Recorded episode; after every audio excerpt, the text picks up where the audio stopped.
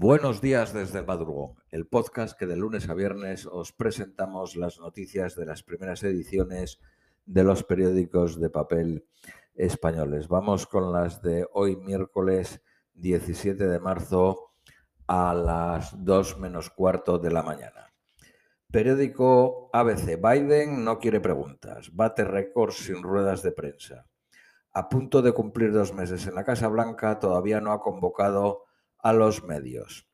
La Casa Blanca lo ha justificado en que Biden dedica toda su energía y foco a la urgencia de la pandemia y ha recuperado las comparecencias diarias de la portavoz Jen Psaki que desaparecieron con Trump. La Casa Blanca ha anunciado que Biden dará una rueda de prensa antes de que acabe este mes. Estados Unidos insta a China a acabar con sus tácticas agresivas. La Casa Blanca está dispuesto a armar una coalición de socios para contener el, el creciente expansionismo del régimen comunista, dijo el secretario de Estado Anthony Blinken en Japón. Periódico El Economista. El Tesoro de Estados Unidos impulsa el impuesto mínimo global incluiría principalmente a las grandes multinacionales estadounidenses. Periódico La Vanguardia. La entrada de inmigrantes a Estados Unidos por el sur bate el récord en 20 años. Más de 4.000 niños detenidos en la frontera y sin capacidad para acomodarlos. Corea del Norte pide contención a Estados Unidos si quiere dormir tranquilo. La situación norcoreana fue uno de los ejes del encuentro de ayer en Tokio.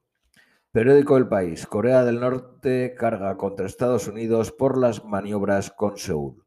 Washington intenta comunicarse con Kim para reducir el riesgo de escalada. El Reino Unido ampliará su arsenal nuclear en la era posterior al Brexit. Londres marcará distancias con respecto a la Unión Europea y señala a Rusia y China como amenazas. Periódico ABC, Reino Unido apuesta por el rearme nuclear y ampliará el 40% su arsenal. Esta decisión costará unos 11.600 millones de euros. Grupos yihadistas decapitan a niños en el norte de Mozambique. Save the Children denuncia la violencia contra menores en la región de Cabo Delgado. Periódico El País, un tercio de los miembros de la OTAN invirtieron más del 2% de su Producto Interior Bruto en el 2020 tras años de exigencia de Donald Trump. Fernández nombra ministro de Justicia a un político cercano a Cristina Kirchner. El pasaporte vacunal de la Unión Europea dejará viajar sin restricciones con un código. Periódico Cinco Días, Ryanair suma 40.000 asientos en Semana Santa con destino a España. Telefónica Brasil abonará 810 millones de euros este año en dividendos. Santander compra, el Banco Santander compra a Indosuez su negocio de banca privada en Miami. Nokia anuncia 10.000 despidos, el 11% de su plantilla. Google sigue a Apple y reduce en un 50% las comisiones de su tienda de aplicaciones. Periódico El Economista, CEPSA pone a la venta el 49% de sus estaciones de servicio. El comercio creará 55.000 empleos en el segundo semestre en España. El gobierno rescata las agencias de viaje Barceló y Globalia. España tendrá tasa de residuos para evitar las multas de la Unión Europea. Periódico ABC, vamos con las noticias nacionales españolas. Errejón rechaza el regalo envenenado de Iglesias para mantener su espacio. El líder de Más País trata de evitar el choque entre los dos y deja todo el peso a Mónica García. Más Madrid cree que tres partidos optimizarán más el voto en unas elecciones muy proporcionales. Sánchez toma el mando para proteger la posición de Calviño. La vicepresidenta Díaz conserva el, Ministerio del Trabajo y será vicepresidenta tercera, con Calvo y Calviño por delante. El Partido Popular congela la preparación de su convención política para volcarse en las elecciones.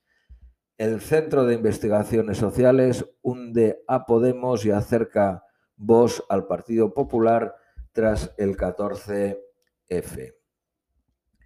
La distancia entre el PSOE y el PP se amplía hasta los 13.4 puntos. Vox presiona con la calle para pedir elecciones en Murcia. Colau ve, la, política eh, las denuncias por las ayudas a sus afines. La ministra de Defensa Robles concede un puesto en Estados Unidos al ex jefe de la Junta eh, Mayor del Ejército que se vacunó y tuvo que demitir. Eh, periódico La Vanguardia, Sánchez asciende a Calviño para asegurarse el control del área económica. Periódico La Razón, el Partido Socialista teme el, eh, teme el plan B de Iglesias.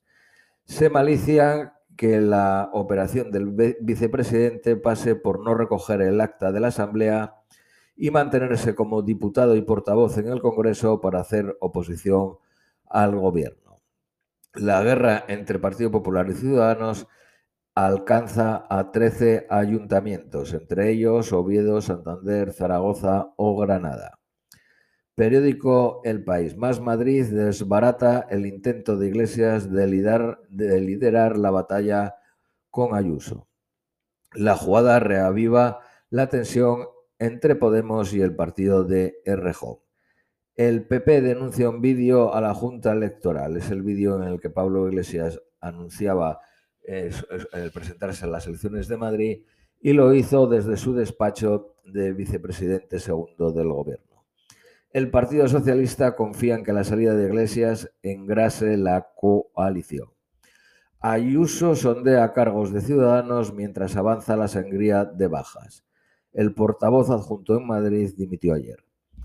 Aznar declarará telemáticamente en el juicio de la caja B del Partido Popular. El nivel de incidencia del coronavirus en España está actualmente en el 127 por 100.000 habitantes. Esto es todo por hoy y os deseamos un feliz miércoles.